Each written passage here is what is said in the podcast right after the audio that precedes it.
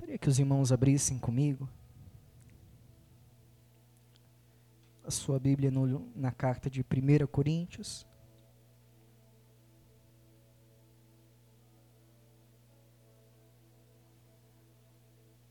Primeira Coríntios, capítulo 11.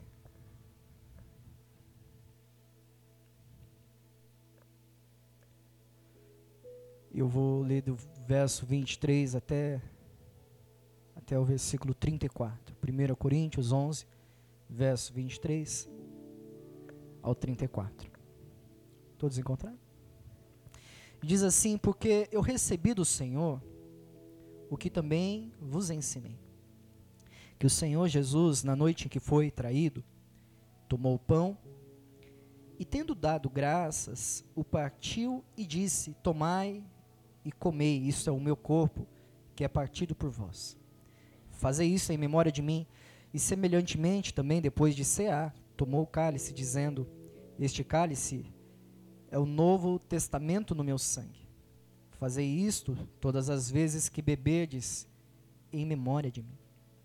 Porque todas as vezes que comerdes esse pão e beberdes este cálice, anunciais a morte do Senhor, até que venha. Portanto, qualquer que comer este pão ou beber o cálice do Senhor indignamente, será culpado do corpo e do sangue do Senhor.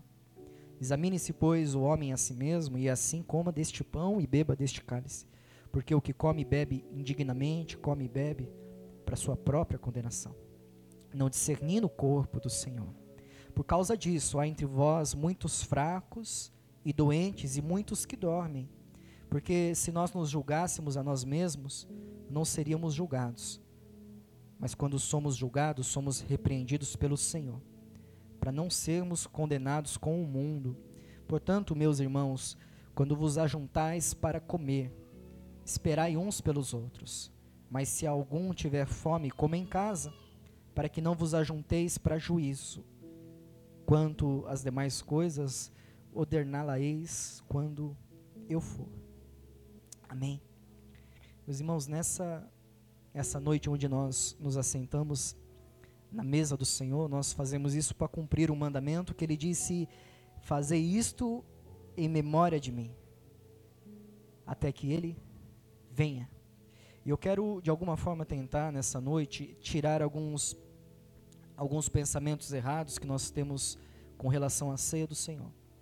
E, e se, se Deus assim permitir mostrar pelas Escrituras qual seria o pensamento correto e qual é o significado da ceia do Senhor para minha vida pessoal e para minha vida comunitária. E eu digo isso porque a nossa vida com Deus, ela acontece no secreto, mas ela acontece no público. Você tem a sua vida pessoal, você e Deus, mas você tem que se lembrar que você tem a sua vida, você e o seu irmão diante de Deus. Você deve sim orar no secreto, jejuar no secreto, dar esmolas no secreto. E isso o Senhor ordenou porque a Bíblia diz: o Deus que vem em secreto te recompensará. Mas ele não cancelou as direções que ele deu para que você faça coisas publicamente também. Não é orar só no secreto, também é orar comunitariamente entre os irmãos. Não é só jejuar sozinho, mas é também jejuar entre os irmãos.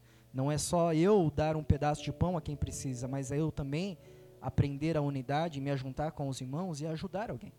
Então Deus, ele tem o seu aspecto particular com você, a sua intimidade com Deus, ela é preciosíssima, amém?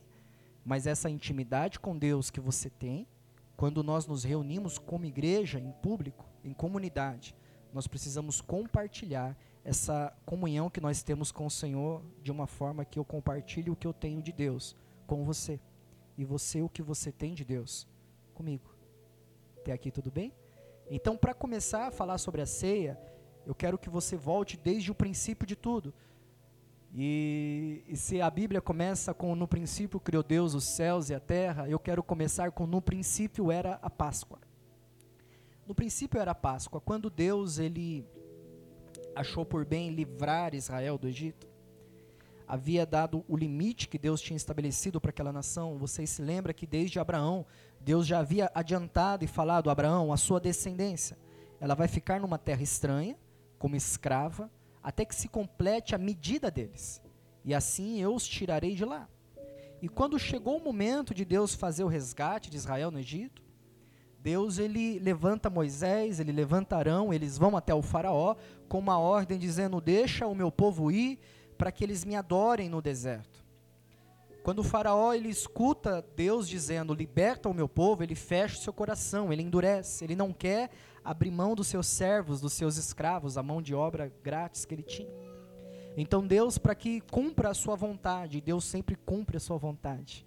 Ele começa a mandar pragas e juízos sobre o Egito. E você sabe, né, é famoso e virou até seriado de televisão, dez pragas que ele lança, é, uma após a outra, uma pior que a outra, e aquelas pragas vão destruindo e vão perturbando os egípcios até que chega a derradeira, a última que vai livrar de vez o povo de Deus.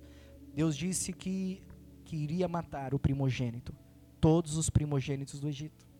Deus disse: Eu vou matar todos os primogênitos, já que Faraó não liberta o meu primogênito, então eu mato os dele, e não só os deles, o de todos que não cumprissem o que Deus disse.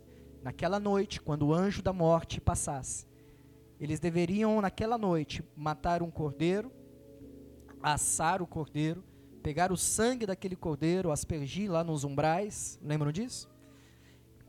e sobre a casa aonde o anjo passasse e observasse o sangue, ele iria pular aquela casa e poupar aquela casa, e aonde não houvesse o sangue, aonde não houvesse o cordeiro dentro da casa, ele iria efetuar juízo e destruição.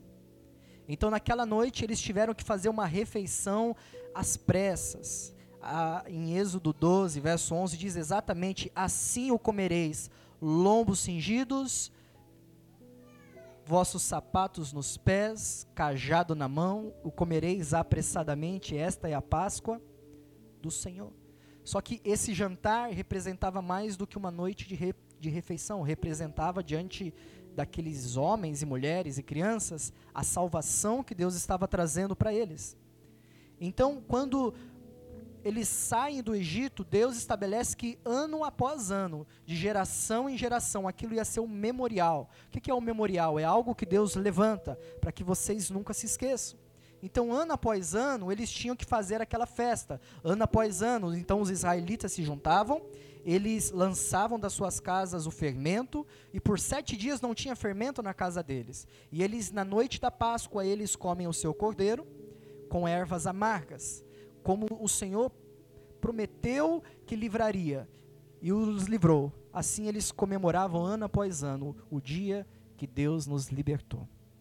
Eu estou voltando desde o princípio para que você entenda quando eu chegar na ceia. Então, desde o princípio, a Páscoa ela foi estabelecida para que eles lembrassem o que Deus fez na vida deles.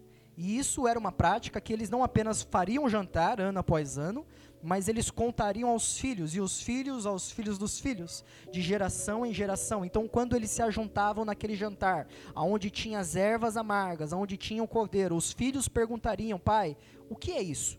Por que nós celebramos isso? E o pai falaria para os filhos: Filho, isso é o representa o dia onde Deus nos libertou do Egito com mão forte, com braço estendido e nós somos livres. Então não era só uma refeição, representava para eles mais do que só comer um cordeiro. Representava para eles o dia que Deus começou a história deles. O dia que Deus mudou tudo, tirou eles de escravidão e fez eles pessoas livres para servi-lo. O dia que Israel começou, na verdade, Deus disse: Esse vai ser para vocês o primeiro mês. É como se Deus estivesse dizendo: O que eu quero fazer na vida de vocês começa agora. Até aqui tudo bem? Agora, quando chega o passar dos anos, como a Bíblia chama a plenitude dos tempos, aonde Cristo é enviado em forma humana, é quando você abre em Lucas 22, e eu gostaria que vocês abrissem comigo, Lucas capítulo 22,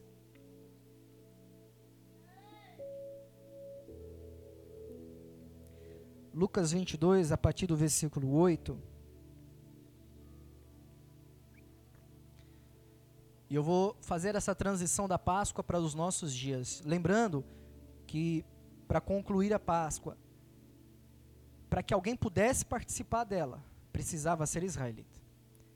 O estrangeiro que habitava no meio deles não podia participar dela. Para participar da Páscoa, ele teria que fazer a circuncisão teria que virar judeu. E, e se aquele que já era judeu, israelita, não quisesse participar da Páscoa, ele era expulso da comunidade de Israel. Porque se aquilo representa quem eles são, não tem sentido nenhum eles não celebrarem aquela refeição. Lucas 22, versículo 8 em diante, Jesus ele vai ele está numa noite antes de se entregar na cruz. Ele ajunta seus discípulos para um jantar, assim como Deus ajuntou seus filhos para um jantar antes de os livrar. E ele disse: Jesus, pois, enviou Pedro e João, dizendo: Ide preparar-vos a Páscoa para que a comamos. E eles lhe perguntaram: Onde queres que a preparemos? E então lhes explicou Jesus ao entrardes na cidade: Encontrareis um homem com um cântaro de água. Seguiu até a casa em que ele entrar. E dizei ao dono da casa: O mestre manda perguntar-te onde é o aposento no qual hei de comer a Páscoa com os meus discípulos. Ele vos mostrará um espaçoso cenáculo mobiliado, e ali fazei os preparativos. E indo, tudo encontraram como Jesus lhe dissera e prepararam a Páscoa. Chegado a hora, pôs-se Jesus à mesa e com ele os apóstolos e disse-lhes: Eu tenho desejado ansiosamente comer convosco esta Páscoa, antes do meu sofrimento. Por isso eu vos digo que nunca mais a comerei, até que ele se cumpra no reino de Deus. Quando Jesus ele se reúne essa noite com os seus discípulos, ele vai dar um significado maior ainda para a Páscoa. Ele vai ampliar o entendimento que eles tinham até aquele dia a Páscoa para aqueles homens representava o dia que Deus tirou eles do Egito. Só que a partir de agora, Jesus vai mostrar o dia que ele libertou eles do pecado e da morte ele vai mostrar que ele vai se entregar diante dos homens, ele vai se entregar para morrer, morte de cruz, e essa entrega, esse sacrifício dele, vai os libertar não de uma nação, não de um povo, não de Roma, que eles eram escravizados, mas vai libertar eles do pecado, vai libertar eles da morte, vai libertar eles de tudo aquilo que aprisionava a alma deles de servir a Deus com o um coração reto. E por isso que ele diz: tomando o pão, esse é o meu corpo que vai ser oferecido por ele pega o cálice, ele diz: Olha, este cálice representa uma nova aliança que Deus está fazendo com vocês. Ele está lembrando aqueles homens e discípulos dele de uma promessa que ele fez em Jeremias 31. Jeremias 31, verso 31 diz: Eis aí vem dias, diz o Senhor, em que firmarei uma nova aliança com a casa de Israel, com a casa de Judá, não conforme a aliança que fiz com os seus pais no dia em que os tomei pela mão para os tirar da terra do Egito porquanto eles anularam a minha aliança. Não obstante eu os haver desposado, diz o Senhor. Porque esta é a aliança que firmarei com a casa de Israel depois daqueles dias, diz o Senhor. Na mente lhes imprimirei as minhas leis, e também no coração lhes inscreverei. Eu serei o seu Deus, eles serão meu povo. E não ensinará jamais cada um ao seu próximo, nem cada um ao seu irmão, dizendo: Conhece ao Senhor, porque todos me conhecerão, desde o menor até o maior deles, diz o Senhor. Pois eu perdoarei todas as suas iniquidades e dos seus pecados eu jamais me lembrarei. Jesus está dizendo: Eu estou prestes a realizar esta aliança que o meu pai prometeu em Jeremias. Ele está prestes a derramar o sangue dele para firmar esse pacto. O sangue derramado em favor de muitos iria inaugurar um tempo onde Deus disse que a lei dele não estaria mais nas pedras, mas estaria dentro do coração deles. Aonde eles aprenderiam a amar aquilo que Deus ama, desejar aquilo que Deus deseja e se afastar daquilo que Deus se desagrada. Aquela, aquela aliança representava para aquele povo uma mudança de dentro para fora. E eles estavam prestes a, a celebrar isso. E da mesma forma que de ano após ano a Páscoa era lembrada e celebrada como memorial. Jesus disse: Fazer isso em memória de mim. A refeição que ele fez com os seus seguidores, os seus discípulos, foi uma refeição que ele estabeleceu que deveria ser lembrada de tempos em tempos. E se nós somos partes desses seguidores, nós devemos comer essa refeição do povo dele. Amém?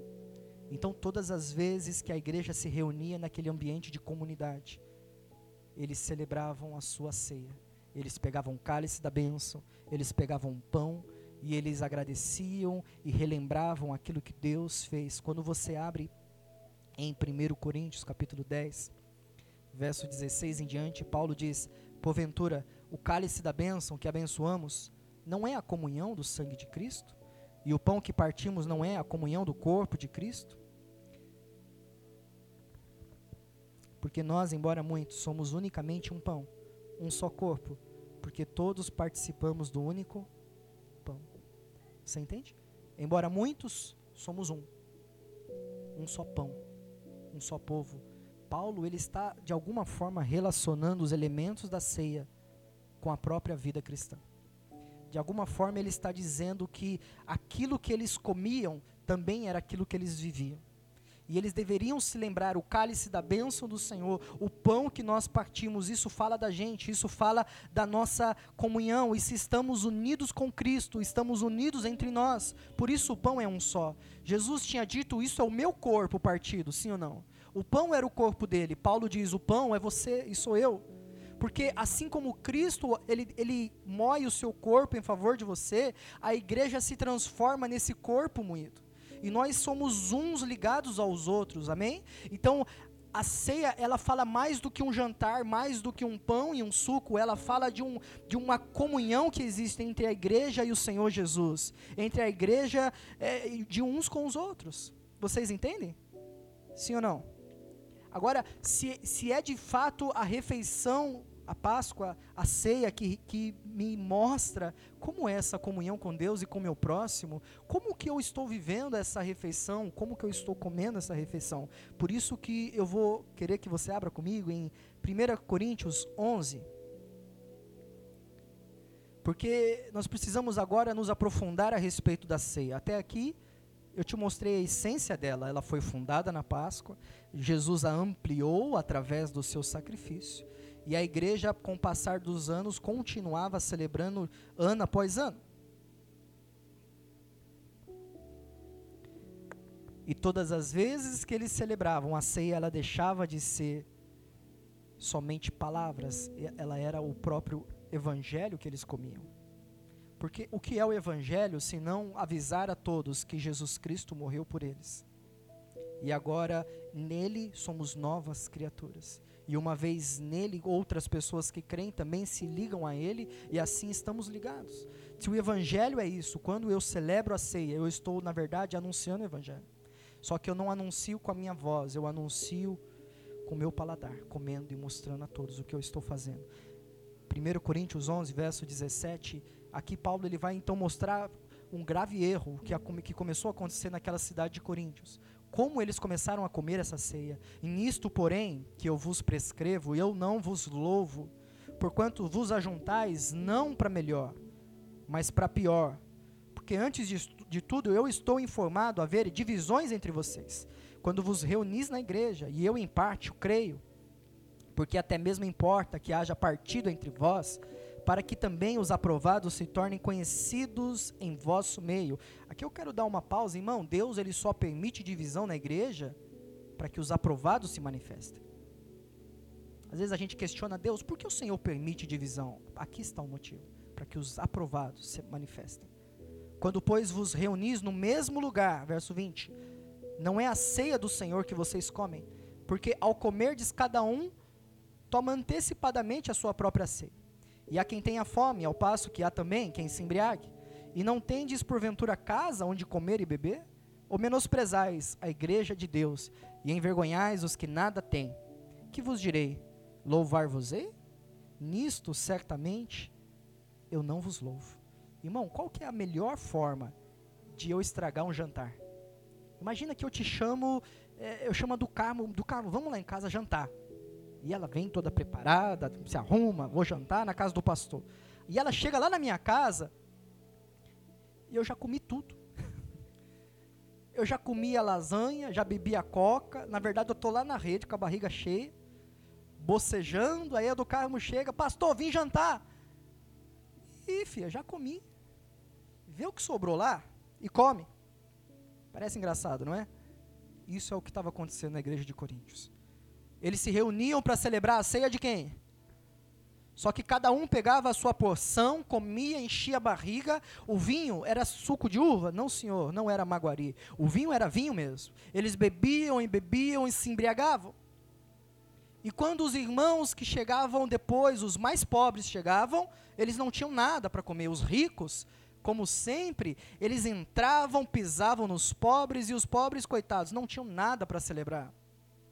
E Paulo, quando ele fica sabendo disso, ele fica indignado. Ele diz: Não é a ceia do Senhor que vocês comem. Aquelas irmãos estavam tratando a ceia do Senhor como uma festinha particular. Você entende? E como que Paulo ele vai lembrar disso? Ele vai lembrar da última ceia do Senhor Jesus. Ele vai lembrá-los todas as vezes que vocês comem e bebem, vocês anunciam a morte do Senhor, até que ele venha. Irmãos, a ceia é um anúncio da obra de Jesus. A ceia anuncia o evangelho de Jesus. Como que eu celebro o anúncio de Jesus?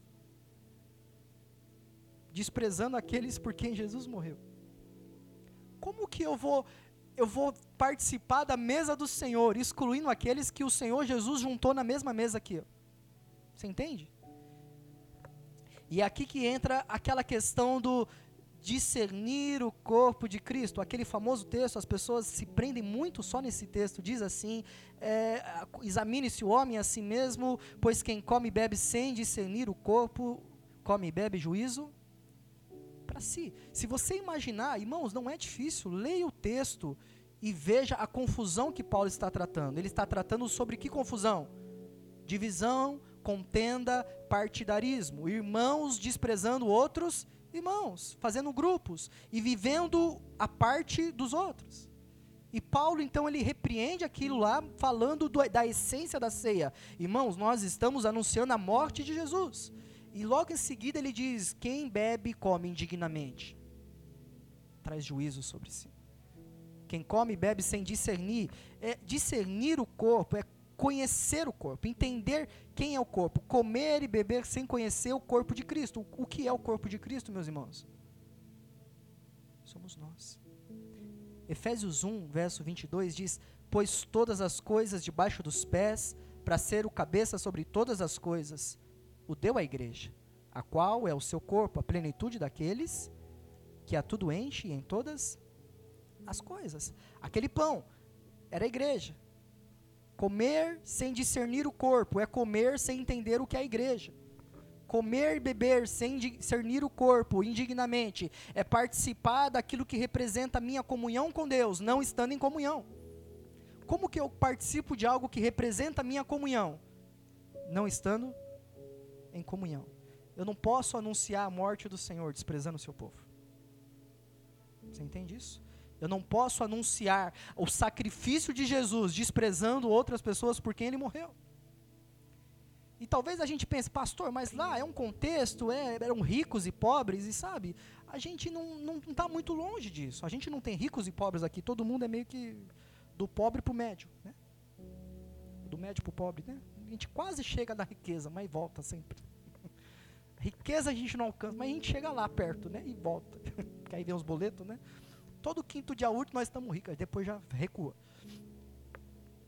Mas aí nós desprezamos as pessoas, não no status sociais, mas a gente cria status espirituais. Já que a gente não pode ostentar no dinheiro, a gente cria status espirituais. A gente cria é, regras de roupa. A, a, igreja de Tiago, vocês se lembram quando nós pregamos durante alguns meses a igreja de Tiago? Os irmãos, quando vinham alguém vestido com anéis e bem vestido, vem aqui, sente-se aqui na frente. O irmão está com a oportunidade, sentava lá na cadeira, aí vinha o irmão maltrapilho, você fica aí no chão mesmo. Isso é, é estranho demais. Isso é estranho demais. Esse é um dos motivos, por exemplo, que eu não acho correto quando chega um pastor, quando chega alguém, vem aqui nesse lugar de honra, e quando chega um recém-convertido, você fica aí mesmo, irmão. Isso é completamente antibíblico. Nós somos um corpo. O pastor não é mais corpo do que você. Você não é mais corpo do que alguém. Você é corpo igual eu. Você, como eu, é um pecador miserável que, se não fosse Jesus, você não era nada. Você não é nada sem Jesus. Aí a gente faz essas distinções e, e é como se eu estivesse declarando: Cristo morreu só por, só por mim. Se ele come só a ceia sozinho e o pobre que se que lute, né, que se vire, então eu declaro que só eu, o rico, que sou importante. Comer e beber indignamente não está ligado ao pecado. Pensa um pouco comigo, meus irmãos. A gente criou uma cultura de pensar que comer e beber indignamente é aquele dia que eu brigo com alguém, é aquele dia que eu falei um palavrão, é aquele dia que eu pequei. Vamos pensar agora com um pouco mais de clareza sobre todo o evangelho. Quem aqui não peca? Quem aqui é digno? As escrituras dizem: digno é o cordeiro que foi morto. Você se apropria do cordeiro, você não é digno. E nunca será não somos dignos. Olhe para o seu irmão e diga: Você não é digno. A gente tem que lembrar as pessoas disso. Nós precisamos nos lembrar: Eu não sou digno. Digno é o Cordeiro, santo é o Senhor. E a gente tem que falar isso com verdade, não daquele tipo me, me eximindo da culpa. Ai, só Deus é santo, pastor. Aí vive na prática do pecado. Não é nada disso. Quando a Bíblia ela, ela expressa que o indignamente, é, a gente vê pelo contexto que se trata da comunhão, não se trata do pecado. Eu quero que você entenda uma coisa: nós não somos dignos, nós não somos perfeitos, nós erramos, nós nunca vamos poder falar, agora eu estou digno. Irmão, a gente peca e nem sabe às vezes que pecou. Na verdade, tem um salmo inteiro dedicado a isso: perdoa-me dos pecados que eu desconheço. Meus irmãos, o que tem de gente pecando e nem sabe que está pecando? E a gente furioso com os irmãos que pecam e, nem, eles nem sabem que estão pecando. Já pensou nisso? Que talvez alguém esteja pecando contra você e ela ou ele nem sabe que estão pecando. A gente tem um coração muito mais misericordioso conosco mesmo do que com o próximo. E a lição que eu quero trazer antes que vocês se abram a porteira, né? Então o pastor falou que não é pecado, irmão, pode tomar em pecado. Não é bem assim, não é? 1 Coríntios 5, é um texto que eu quero que você abra, faça questão. 1 Coríntios capítulo 5.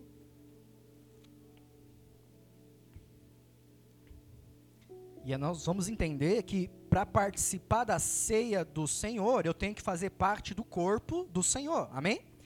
A ceia, ela representa a própria igreja, o evangelho. O evangelho é: nós somos este pão que nós participamos. Porque nós somos um com Cristo e um ligados aos outros. Para participar da ceia, eu preciso fazer parte do corpo de Cristo. Para fazer parte do corpo de Cristo, qual é o critério? Eu precisei me arrepender, crer no Senhor Jesus e confiar nele a minha salvação, e declará-lo e confiá-lo como meu Senhor, sim ou não? E qual é a aliança que Jesus estabeleceu no coração deles? Eu vou escrever a minha lei. E, meus irmãos, quem tem a lei de Deus escrito dentro do seu coração, pode ter certeza, não vive na prática do pecado. Ainda que erre, ainda que fale, não vive na prática do pecado. 1 Coríntios 5, verso 9, vai explicar um pouco melhor isso que eu quero dizer. Já em carta eu vos escrevi que não vos associeis com os impuros. Aí as igrejas, olhe para mim, elas pausam nesse verso e, tá vendo? Crente não tem que se relacionar com pecador. Mas vamos ler o resto do texto, verso 10. Refiro-me com isto não propriamente aos impuros desse mundo, ou aos avarentos, ou aos roubadores, ou aos idólatras, pois neste caso terias de sair do mundo. Mas agora eu vos escrevo que não vos associeis com alguém que, dizendo-se irmão, for impuro. O avarento, idólatra, maldizente, beberrão, roubador, com esse tal nem ainda comais Pois com que direito haveria, haveria eu de julgar os de fora? Não julgai vós os de dentro, os de fora, porém, Deus os julgará. Expulsai, pois, de entre vós o malfeitor. Vocês percebem? Ele está falando de irmãos em Cristo que vivem no pecado. Se é um irmão, na verdade ele não diz que é irmão, ele diz aqueles que se chamam de irmão.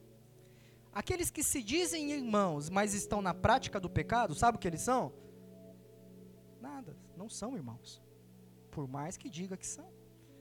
Meus irmãos, se a nova aliança é a lei dentro do meu coração, dentro do meu coração há um desejo, há um impulso de Deus de me fazer obedecer às Escrituras.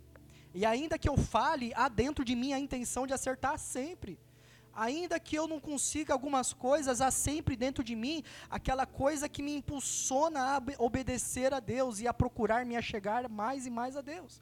Agora, se eu continuo numa vida de mentira, uma vida de mentira não é alguém que mentiu, A vida de mentira é alguém que vive na mentira, todo tempo mentindo. A vida de mentira não é aquele irmão que sem querer olhou para aquela irmã com maus intenções. A Bíblia diz que adulterou.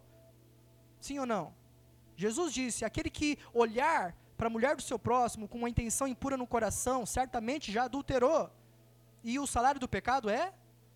Irmãos, olhar para a mulher ou para o homem de alguém sem é, ainda que você diga que não fez nada, mas desejou, pecou, merece morrer. Mas o cristão, o que nasceu de novo, o que tem a lei de Deus no seu coração, uma vez que erra, ele volta para Deus e ele fala: Meu Senhor, tem misericórdia de mim. Ele não sai dos pés da cruz, porque ele sabe que longe da cruz tem condenação. É como se você estivesse num grande oceano e todo lugar desse oceano tem um, um, tubarão para te destruir e as águas são agitadas e só tem um lugar de, de, porto seguro, só tem uma ilha, só tem um lugar de salvação, um refúgio. Uma vez lá dentro você está salvo, mas quando sai você está perdido. Cristo é a nossa ilha de salvação. Se eu saio dele, eu, eu pereço. Corpo de Cristo, os irmãos, nós, o que somos o pão da unidade, não podemos sair da presença de Deus. Se você conhece o irmão que permanece em prática do pecado, eu tenho que te dizer, não é seu irmão. Duro isso. Não é? Mas não é. Não é o seu irmão. João vai escrever uma carta dizendo: Irmãos, alguns saíram do meio de nós. E ele explica: porque não eram de nós. A Bíblia não tem problema nenhum de tratar sobre isso.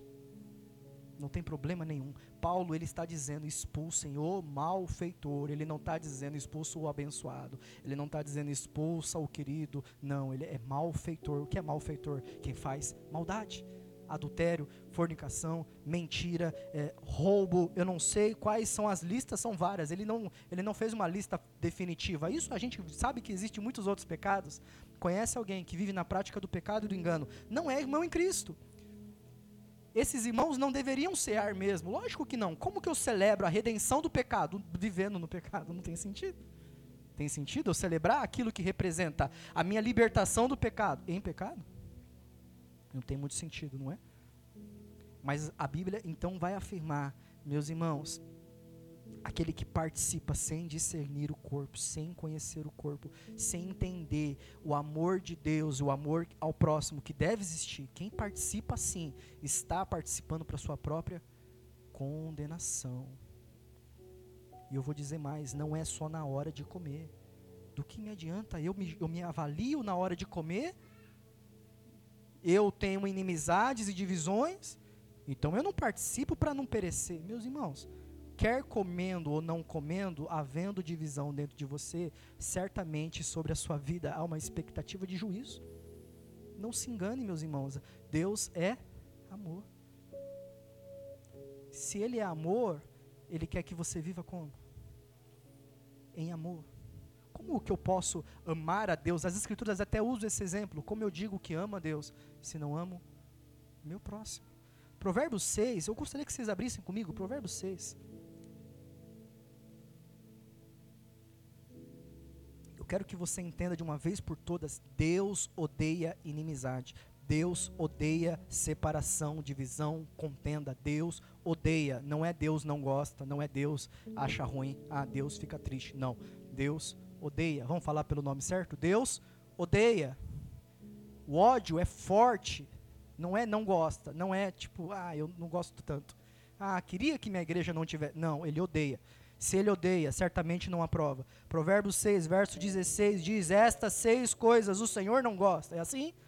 Não. Essas seis coisas o Senhor odeia. E a sétima, a sua alma abomina. Irmão, ele odeia seis coisas, mas a sétima é pior ainda olhos altivos, língua mentirosa, mãos que derramam sangue inocente, coração que maquina pensamentos perversos, pés que se apressam a correr para o mal, testemunha falsa, que profere mentiras. E olha o que ele abomina, o que semeia contenda entre.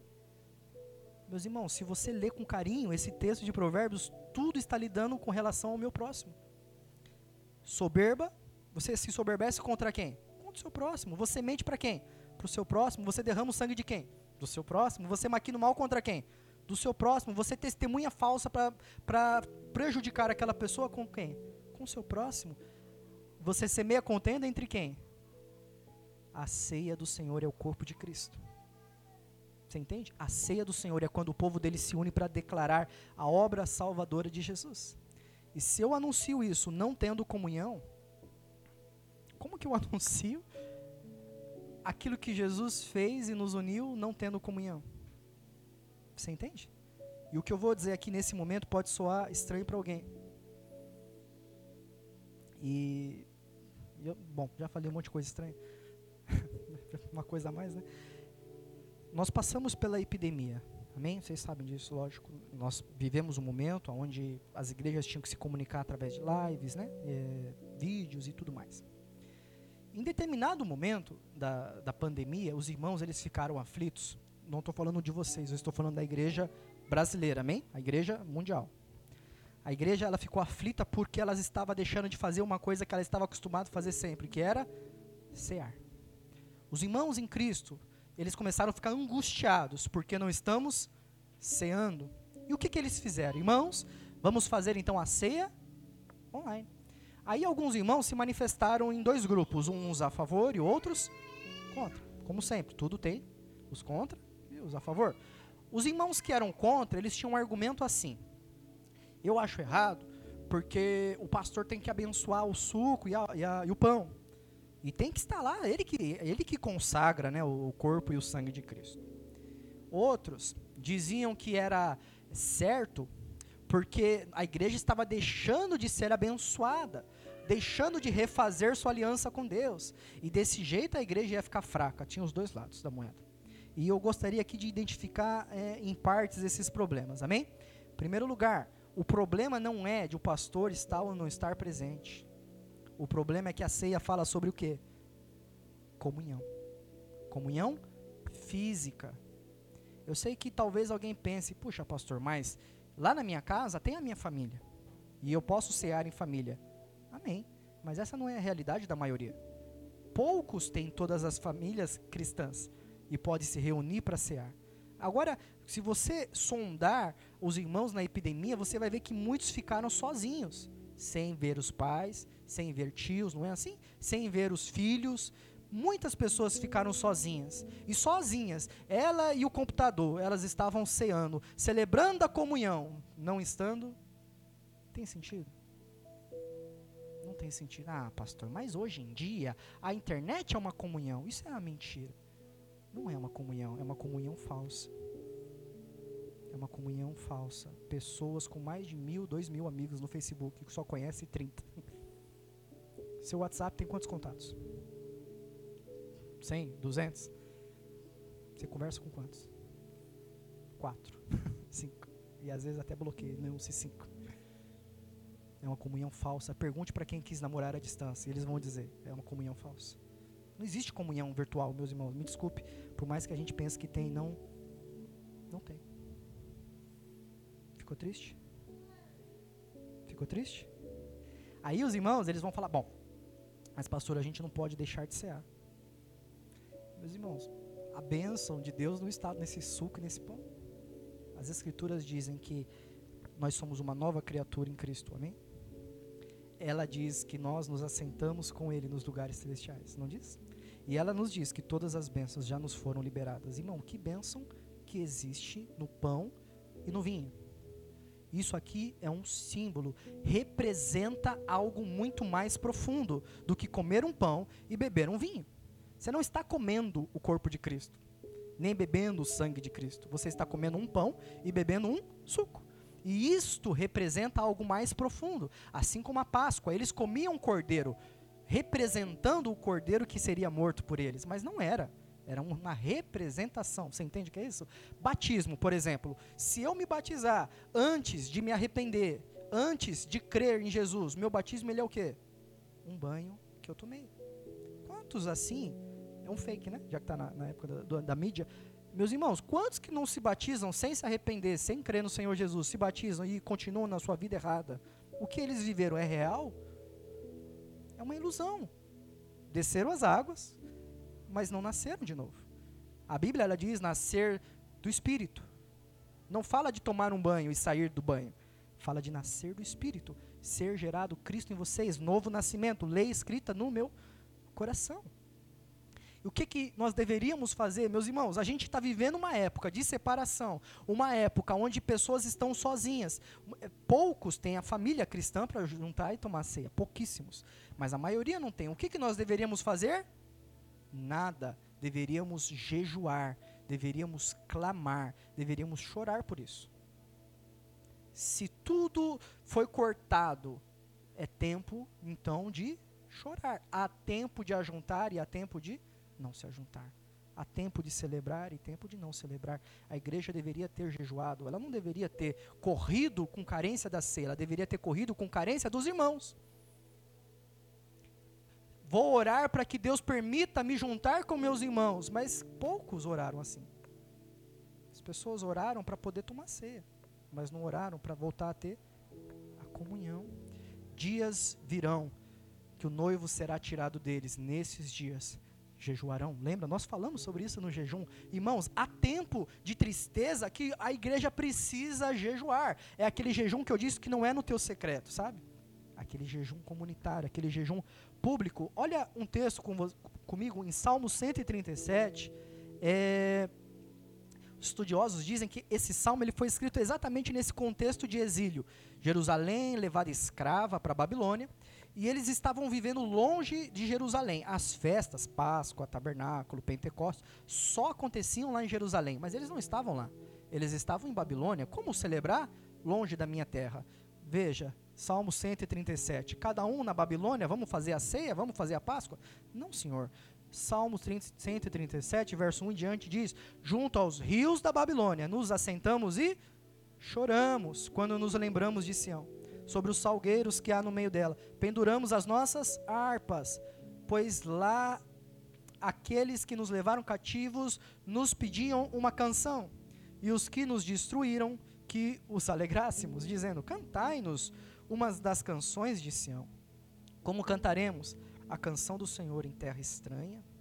Se eu me esquecer de ti, Jerusalém, esqueça-se a minha direita da sua destreza. Irmãos, Aquele povo lá, eles estavam longe, estavam aflitos, chorando, clamando, sem se esquecer de quem eles eram, sem se esquecer de Jerusalém, sem se esquecer da, da comunhão que eles tinham, sem se esquecer da, da, da, do privilégio de louvar a Deus. Nós não estamos no ambiente de adoração, mas eles dizem: Eu não vou me esquecer de Jerusalém. Você entende? Nós deveríamos, eu não sou contra culto online de jeito nenhum. Os irmãos sabem que eu fiz algumas lives e nós temos bênçãos online, amém? Quando nós acessamos a internet, nós temos acesso a homens e mulheres de Deus extraordinários, lógico que temos. Nós temos acesso a pessoas que Deus derramou uma graça especial, lógico que temos. Isso é bom, não é? É gostoso, não é? Mas ser cristão é mais do que uma informação reveladora, é mais do que me sentir bem. Ser cristão é ter comunhão. Você entende? Essa igreja sobrevive se não tiver ninguém para pregar bem, mas não vai sobreviver se não nos relacionarmos bem. Uma igreja sobrevive sem pregador, mas não sobrevive sem amor. Você entende o que eu quero dizer? O que impacta as pessoas não é o meu discurso, são as minhas ações. Você já considerou isso? E o que tem de irmãos que foram ceifados pelos, por essa, é, é, como é que eu posso dizer, essa miragem do, do, do, da igreja perfeita online? Lógico que é perfeita, não tem gente, não tem problema, você só está vendo um homem falando de Deus, e ele vai ser perfeito, lógico. Não tem departamento das mulheres, departamento dos homens, departamento infantil, ministério do jovem, você só está vendo um homem pregando, ou uma mulher. Lógico que vai ser bênção. Agora vamos voltar para a vida real. O que, que tem na vida real? Tem irmãs brigando com irmãs, tem irmãos brigando com irmãos, tem criança para todo lado, tem briga, tem felicidade, tem choro, tem risada, mas tem a vida real, tem aquela coisa de ferro afiando ferro, comunhão, irmãos em Cristo. Você entende? Nós deveríamos nos juntar para ter essa comunhão física. Eu sei que geograficamente estar junto não significa ter comunhão. Você pode estar do meu lado e não ter comunhão comigo. Eu sei disso. Mas uma manifestação de uma comunhão verdadeira é o desejo de eu querer me juntar. Ainda que estar do meu lado, por exemplo, Paulo pode estar do lado da Vitória e, ele, e os dois com, com um casamento obrigado e não estar em comunhão. Não pode acontecer isso? Lógico que pode. A gente é humano, isso acontece de montes, não muitos dois, estou falando um exemplo geral. Posso ter divisão com a pessoa do meu lado, mas isso não significa que eu não desejo estar bem com ela. Eu tenho que desejar estar bem com meu irmão. Eu preciso desejar me reunir com o irmão. Eu sei que nós levamos a ceia às vezes para alguns irmãos que estão afastados, estão doentes, ou que não puderam participar dessa noite, mas estes irmãos doentes, os que não estão vindo, os que estão por algum motivo não estão aqui, eles deveriam ter no coração deles a vontade de no próximo eu vou estar. Mas não estão. Não há neles o desejo de juntar-se. E eu vou dizer isso com, com, muito, com muita dor no meu coração, até escrevi. Se você não sente vontade de estar junto conosco, junto dos seus irmãos em Cristo, certamente você está participando dessa ceia indignamente. Isso é muito mais é, verdadeiro do que, ah, pastor, hoje eu falei palavrão, não vou na igreja tomar ceia. Não. Você com divisão no seu coração, contenda, você está participando disso indignamente, pois quem come e bebe sem discernir o corpo de Cristo, sem conhecer esse corpo, está comendo e bebendo para sua própria condenação. Irmão, Deus entrou em juízo com aquela igreja. Qual foi o juízo de Deus, pastor? Os irmãos começaram a ficar doentes, os irmãos começaram a ficar fracos na fé, os irmãos até morreram pessoas morrendo, pessoas adoecendo, pessoas enfraquecendo na fé. O que, que é isso, pastor? Isso é falta de comunhão, juízo de Deus. Por que Deus permitiu? Para que eles voltassem a si. Por isso que ele diz: se nós nos julgássemos a nós mesmos, não seríamos julgados. Mas o juízo de Deus vem para que a gente não seja participante da condenação do mundo. Vai chegar o tempo do mundo. Agora Deus não está condenando o mundo, mas vai vir o tempo da condenação deste mundo. Agora a Bíblia diz é necessário que o juízo comece por onde? Pela casa de Deus. Deus trata daqui. E depois que terminar de tratar com o seu povo, certamente vai tratar lá fora. E se Deus trata assim aqui, que me dirá quando chegar a vez deles? O mundo ri porque ah, os crentes têm medo de tudo, do inferno. É porque não chegou a hora deles de ser tratado. Nós tememos porque alguns já foram tratados e sabem o que é o estreito, não sabe? Agora eles não sabem. Mas quando chegar o dia deles, a Bíblia diz que eles vão desejar a morte, e ela não vai vir. Elas vão gritar: montes, rochas, caiam sobre nós, e não vai cair nada. Choro, ranger de dente. Você entende? Sim ou não? É, é, é duro falar isso, né? Se nesse exato momento, momento olhe para mim, se vocês não gostam de, de estar aqui, se vocês não, não têm vontade de se juntar conosco, que somos irmãos em Cristo, vocês estão participando indignamente desse corpo. E uma vez participando, se tornam alvos de juízo. Ah, pastor, então eu não vou comer? Meus irmãos, como eu expliquei, estar nesse sentimento. Eu acabei de listar seis coisas que Deus odeia. E a sétima, sua alma abomina. O fato de comer só cela o que já está sobre a sua vida. João 13, verso 35, diz assim, verso 34, me desculpe. O novo mandamento eu vos dou, que vos ameis uns aos outros, assim como eu vos amei. E que também vos ameis uns aos outros. Nisto conhecerão todos que sois os meus discípulos, se tiverdes amor uns. Irmão, o mundo não conhece, nós não conhecemos os discípulos de Jesus pelo sorriso, pelo dinheiro, pelo prestígio, pelas igrejas cheias ou vazias. Nós conhecemos Jesus e os seus discípulos porque eles têm comunhão entre si, porque eles se amam. Ah, pastor, mas a Bíblia está dizendo aqui amor, não está falando comunhão. então você está Então você está completamente cego na sua interpretação. Porque como que eu amo alguém e eu não estou em comunhão com aquela pessoa? O amor é, não é sentimento. Amor é ação. Amor é tratar com carinho. Amor é tratar com, com paciência, com misericórdia. O amor é chamar a atenção, sim ou não? Quem se sente amado sendo chamado a atenção? Ninguém. se eu brigo com um, ou com outro, ou com alguém, ah, o pastor só pega no meu pé. Não, meus irmãos, chamar atenção é amor. Os pais que o digam, sim ou não? Quando você grita e briga com seu filho, é porque você o odeia? De forma alguma. Isso é amor. Porque quando chega a tua vez de ser repreendido, ai, falta amor naquela igreja. Não, falta você entender que o amor tem muitas faces.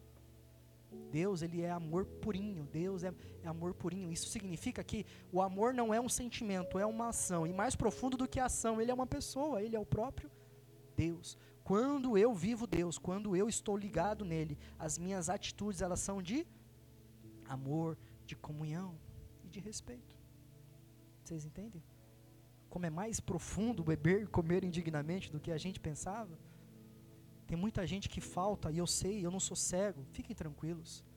Faltam propositalmente para não participar da ceia, porque não querem receber juízo de Deus. Eu vou dizer uma coisa: eles estão enganando a si mesmo. Juízo de Deus não vem só hoje, ele vem no decorrer dos dias que você passou em sem comunhão. E se engana que se pensa que ah, no dia da ceia eu não tive comunhão. Não, não, não. É uma vida inteira sem comunhão.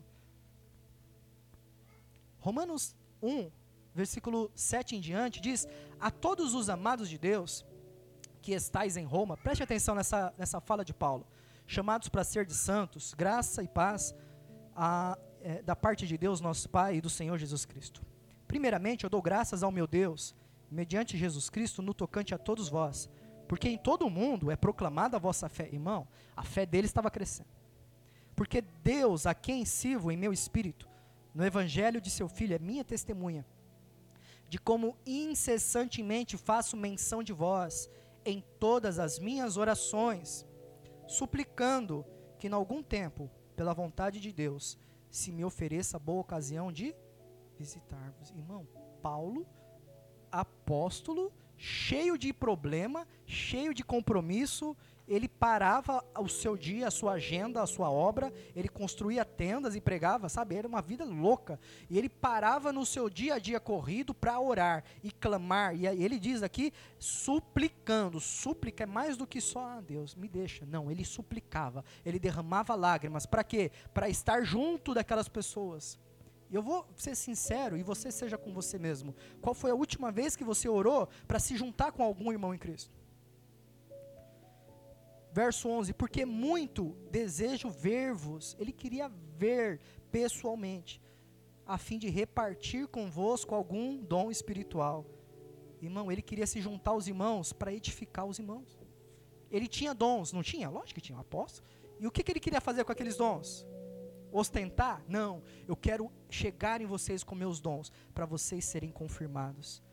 E no verso 12 ele explica melhor: isto é, para que em vossa companhia reciprocamente nos confortemos por intermédio da fé mútua vossa e minha. Irmãos, ele está dizendo: Eu quero compartilhar o meu dom. Depois ele se corrige e fala: Isso é, vocês também comigo. Reciprocamente. O que é recíproco? Eu faço, você faz. O que é reciproca, reciprocamente? É eu me levanto para você sentar, e na hora de você sentar, você senta, levanta, e para eu sentar, e fica aquela coisinha, né? Uma vez você, uma vez eu. Quem, quem é casado sabe o que é recíproco, não sabe? E o quanto falta isso às vezes, sim ou não? Minha esposa que eu digo. Verso 13: Porque eu não quero, meus irmãos, que ignoreis que muitas vezes eu propus ir ter convosco, no que tenho sido até agora impedido para conseguir igualmente entre vós algum fruto, como também entre os outros gentios. Irmão, ele tentou várias e várias vezes estar junto, não conseguiu. Só que a dificuldade de Paulo, ele, ele ficou preso, ele sofreu açoite, ele passou por naufrágios, ele foi espancado. Irmão, a desculpa dele era excelente. Irmão Paulo, por que você não veio? Ah, porque eu estou preso. Porque eu naufraguei, acabei de naufragar. Ah, a cobra me picou aqui agora. Lembra lá na ilha de Malta? Ele tinha desculpa. A gente não tem desculpa. Qual a nossa desculpa? Qual é a nossa desculpa para não viver em comunhão? Ah, pastor, tá escuro. Irmão, mas o culto é de noite mesmo. Pastor, tá chovendo. Irmão, se chover o mês inteiro, você vai ficar sem comunhão o mês inteiro. Pastor, mas a igreja sou eu. Errado. A igreja é o corpo de Cristo. Você não é o corpo de Cristo. Você é parte desse corpo. A igreja não é você. Você faz parte da igreja. Isso é uma coisa completamente diferente. Você entende? Ao provarmos deste pão e deste suco, né, que a gente chama de vinho, na nossa boca isso tem que ter gosto de evangelho. Na sua boca, quando você come o pão, você não tem que pensar, puxa, a Aline salgou demais esse pão, hein? Tá horrível.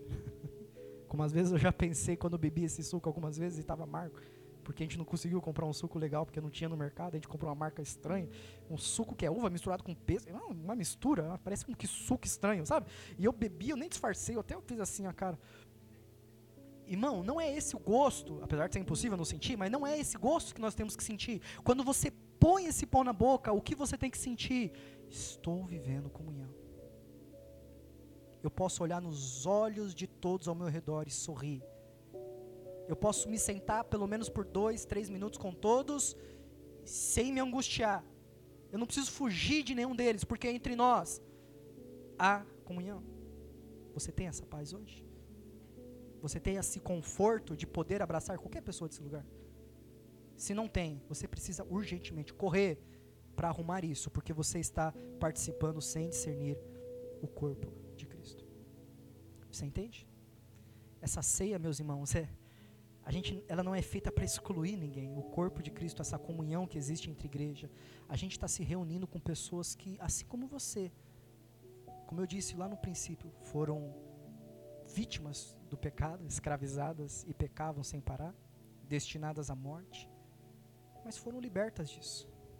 E pela graça de Jesus foram salvas e todos os dias lutam contra o pecado. Assim como você luta contra o pecado, o irmão do seu lado também luta. Já pensou nisso? A gente sempre imagina a nossa luta, né? Ó, oh, pastor, toda uma luta. Sim, irmão, olha ao redor. Todos estão. Pastor, eu, puxa vida, eu tenho que me esforçar para estar no culto. Sim, irmão. Todos nós temos. O ser humano não tem prazer em orar. O ser humano não tem prazer em ler a Bíblia. O ser humano não tem prazer nas coisas do Senhor. A nossa carne é corrupta. Por isso nós, dia após dia, temos que nos sujeitar ao Espírito. Senhor, me ajuda. Você entende? Comunhão com Cristo, ceiar, é, é isso. É, é não, é não ignorar aqueles por quem Cristo morreu, é não maltratar pessoas por quem Jesus deu sua vida. Por isso que as Escrituras diz: quer comais, quer bebais, faça tudo para a glória de Deus. E as pessoas pensam que isso está falando de Cosme e Daniel. Daniel, como é que é? Eu ia falar João Paulo e Daniel. Cosme e Damião. Damião, ah, não sei. Aquele, aquele, aquelas docinhos que vai tá para dar aí no dia das crianças, né? Aquele, aquele, aquele docinho que os, os mães evangélicas faz, faz sinal da coisa pro filho não comer, sabe? Cruz credo, minha filha, você comer isso. É macumba. Não é assim que as pessoas falam? Meus irmãos, Paulo não falou sobre Cosme e Damião, não. Ele falou de irmãos que estavam usando desculpa de comer para maltratar pessoas que não comiam. A igreja de Corinto, num contexto de idolatria, toda a carne que eles tinham passava por rituais idólatras. E quando chegava no açougue, todas as carnes lá, a maioria das carnes, tinham passado por templos pagãos e consagrações a demônios. Então, alguns crentes recém-convertidos, eles tinham aquela coisa na cabeça: puxa vida, eu não vou comer essa carne sacrificada aos ídolos, porque agora eu sou de Jesus. Olha que, que ideia boa, meus irmãos. É uma ideia ruim? Eles queriam agradar a Deus. Aí os crentes espirituais, ai, como vocês são infantis. Jesus é maior que isso tudo, pode comer e beber. Aí Paulo falou: "Meus irmãos, se a minha inteligência e sabedoria, ela vai escandalizar o meu irmão fraco, então eu não vou comer carne." Irmão, ele deixou de comer carne, ele deixaria de comer carne para salvar uma vida. E o que você deixa de fazer para salvar o irmão do seu lado? Pastor, eu não quero me rebaixar.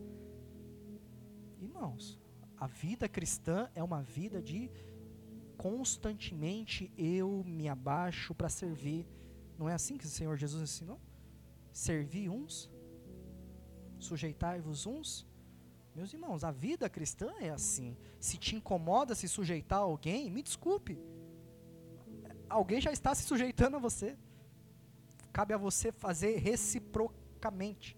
Recipra. É igual, né? Se você não está se sujeitando a ninguém, significa que os outros estão se sujeitando a você. E eu vou dizer uma coisa: vai chegar um momento que quem está se sujeitando a você vai ficar esgotado de tanto se sujeitar a você. E aí o que, que acontece? Vem um atrito, vem a briga. A maioria das vezes que alguém entra em discórdia conosco é porque há muito tempo ela está se sujeitando a você. Até que chega um momento que ela não aguenta mais. E aí você fica escandalizado: irmão, você se levantou contra mim, a fúria do inferno. Não é um problema de relacionamento que nenhum dos dois viu há muito tempo. Preciso se sentar e preciso conversar. Nenhum namoro acaba de repente, nenhum casamento acaba de repente, nenhuma comunhão na igreja acaba de repente. Isso são anos e anos em silêncio. até que chegue o momento da gota final. Anos e anos, meses e meses, participando da ceia, participando da ceia, comendo e bebendo indignamente. Sem discernir o corpo de Cristo, sem saber da comunhão que nós temos que viver. Até aí tudo bem? Foi difícil essa palavra, não foi, meus irmãos? Acredite se quiser, eu, eu não escrevi esse texto que eu estou pregando aqui sorrindo. Eu escrevi angustiado e falando, Senhor, esse assunto é importantíssimo para esta igreja. Eu escrevi e eu preparei essa mensagem pensando em cada um de vocês, pensando em mim, pensando nos irmãos que deixam de cear, pensando nos que enseiam, mas também sem entender, pensando nos conflitos que existem entre nós. Pastor, tem conflito? Lógico que tem. Você não é cego. Você sabe que tem. E eu não estou aqui para colocar o dedo de acusação sobre o rosto de ninguém. A Bíblia diz: examine-se o homem a si mesmo. É a si mesmo. E se não se julga a si mesmo, vem o juízo de Deus. Não é o meu juízo, é o do Senhor. Aí o pastor agora está trazendo maldição para a igreja. Meus irmãos, quem traz o juízo não sou eu, já disse. É o Senhor. Deus queira que nós encontremos lugar de misericórdia. Como Deus disse em Apocalipse para Jezabel, figurativamente: Eu dei-te tempo para se arrepender. Mas porque não se arrepende, vou prostrar os seus de cama. Irmão, Jesus estava trazendo juízo depois de falar: Eu dei tempo, eu dei corda, eu dei oportunidade, eu dei chance, eu fiz apelo.